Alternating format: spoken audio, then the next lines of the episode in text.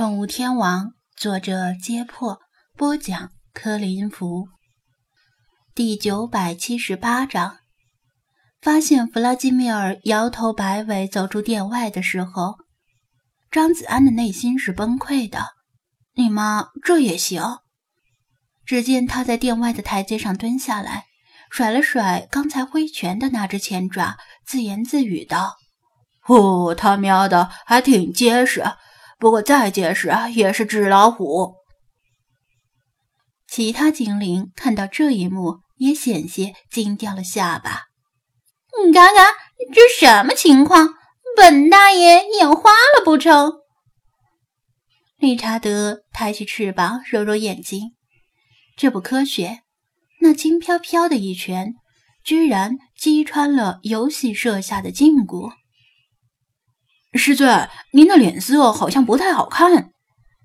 李坤察言观色，提醒道：“跟吃了几只苍蝇差不多。”别废话。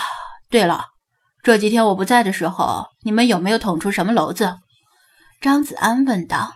“没，怎么可能呢？只是去海边玩了几趟而已。”王乾和李坤信誓旦旦地保证道：“我们都是守法良民。”在修炼有成之前，绝不会捅娄子。这只猫是流浪猫吗？看着像是英短呢，不过又不太像。王倩指着弗拉基米尔问道：“不是，这是我从首都一个朋友家带来的猫，他不想养了，于是我就接收了。”张子安信口开河。另外，它不是英短。应该是俄罗斯蓝猫的串儿。俄罗斯蓝猫在国内比较少见，价格也比较贵，一般不会随便送人。但如果是串儿的话，就容易说得通了。俄罗斯蓝猫呀，怪不得。王乾啧啧有声，我还以为是流浪猫呢。没事儿，就快干活去吧。张子安挥手把他们轰走。王乾和李坤吐吐舌头，作鸟兽散，心说：“师尊怎么一回来就似乎心情不爽呢？”弗拉基米尔，你你真的出去了？是怎么做到的？张子安蹲下来，试着用手去摸空气墙的位置，当然他是什么也摸不到的。呵呵，很简单呐，只要心中有信念，手上有铁拳。谁都能做到，弗拉基米尔轻松惬意地说道。“铁拳什么的，先放到一边，心中有什么信念才行呢？”他追问道。他想了想，答道：“只要坚信一点，我记真理就行了。”张子安似乎有些领悟了。普通人做事的时候，或多或少都会自我怀疑。觉得我自己做不到，觉得自己学不会，觉得自己没有能力。但是弗拉基米尔不一样，他的内心之中对自己没有半分怀疑，他坚信自己做的事儿是正确的，坚信自己的想法就是真理，他坚信自己能够做到，于是他做到了。这是何等强悍的心灵啊！唯一的问题是。希望他做的和想的是真正正确的，否则以这种狂热的信念来做错误的事儿，恐怕会酿成比猫神雕像更大的麻烦。老茶也走过来，唏嘘道：“子安，怪不得他是辟邪猫，连空气墙这种虚无缥缈的东西，他都能一拳击穿，妖魔鬼怪。”想必也无处遁形。庄子安点头同意。老查说到点子上了。他们之前对猫神雕像这种介于生与死之间的东西很棘手，连它到底算不算生物都不清楚，更别提如何对付它了。但是弗拉基米尔这一拳之威，连空气墙都能够洞穿。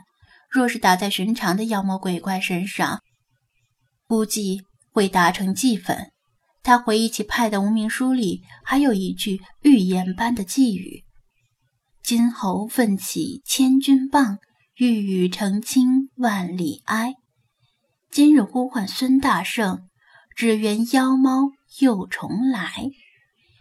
孙大圣虽然是神话里的，但也算比较著名的辟邪之物了，没毛病吧？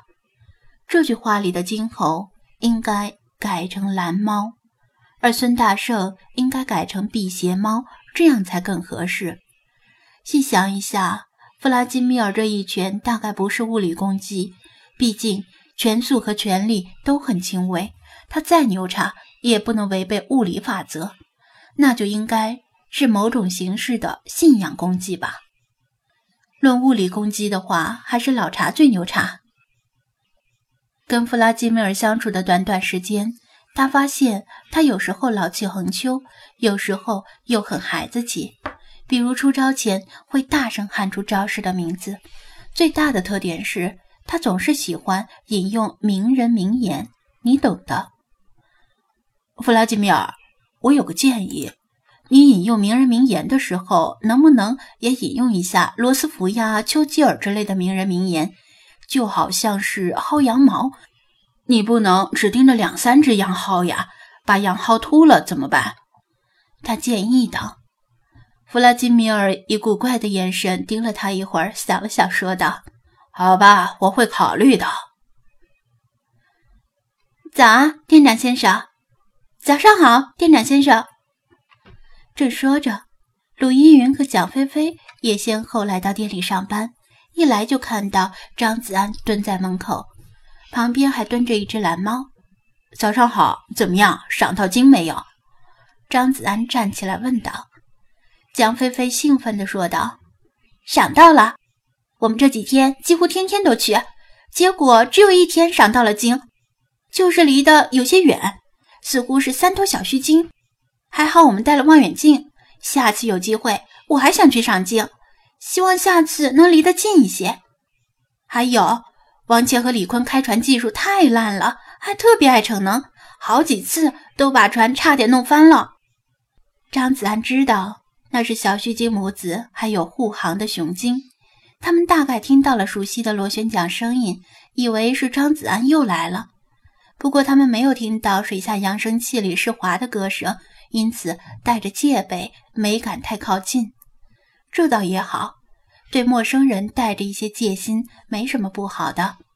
有些流浪猫就是因为对人没有防范而遭到了虐待。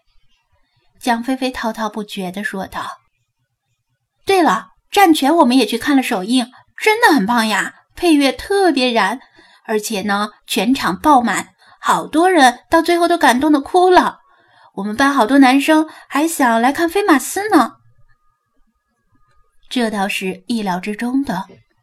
这猫是鲁依云注意到了弗拉基米尔，张子安把相同的话又说了一遍。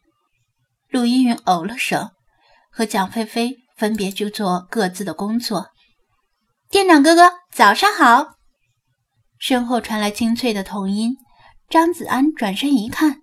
是小芹菜蹦蹦跳跳的跑来了，弗拉基米尔也注意到了活泼可爱的小芹菜，赞叹道：“这孩子真有活力，像是早上八九点钟的太阳。”